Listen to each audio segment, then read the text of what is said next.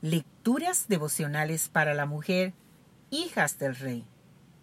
Cortesía del Departamento de Comunicaciones de la Iglesia Adventista de Gascue en la República Dominicana. En la voz de Noemí Arias. Hoy, sábado 7 de diciembre, la reina de Sabá visita a Salomón, segunda parte. Leemos en el libro de Primera de Reyes, el capítulo 10, versículos 6 y 7. Y dijo al rey, ¿verdad es lo que oí en mi tierra de tus cosas y de tu sabiduría? Pero yo no lo creía hasta que he venido y mis ojos han visto que ni aún se me dijo la mitad. Es mayor tu sabiduría y bien que la fama que yo había oído. En este tiempo, así como Tomás el incrédulo, muchos curiosos tampoco se conformarán con oír. Necesitan ver para creer. ¿Qué ven en ti? ¿A quién ven en tu vida? ¿Qué rostro se refleja en ti? ¿Refulge Dios en tu semblante? Bienaventurados tus hombres, dichosos estos tus siervos que están continuamente delante de ti y oyen tu sabiduría. Jehová tu Dios sea bendito, que se agradó de ti para ponerte en el trono de Israel. Porque Jehová ha amado siempre a Israel. Te ha puesto por rey para que hagas derecho y justicia.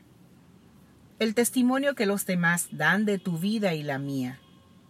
¿Glorificará al Dios de amor y de verdad? ¿Será del agrado del Padre Celestial? ¿Se unirán los ángeles en dulces notas de alabanzas por el testimonio escuchado? Cuánto anhelo que sea aceptable ante Dios. Y dijo ella al rey, ciento veinte talentos de oro y mucha especiería y piedras preciosas. Nunca vino tan cantidad de especias como la reina de Sabá dio al rey Salomón. La flota de Irán que había traído el oro de Ofir traía también de Ofir mucha madera de sándalo y piedras preciosas. Y de la madera de sándalo hizo el rey balaustres para la casa de Jehová y para las casas reales, arpas también y salperios para los cantores. Nunca vino semejante madera de, de sándalo, ni se ha visto hasta el día de hoy. ¿Qué tenemos tú y yo para presentar al Rey del universo? ¿No son acaso nuestras justicias como trapo de inmundicia que hiede delante del Dios vivo?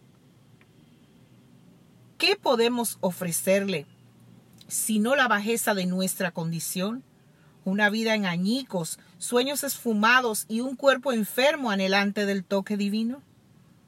Dios aceptará solo el corazón porque esa es su invitación.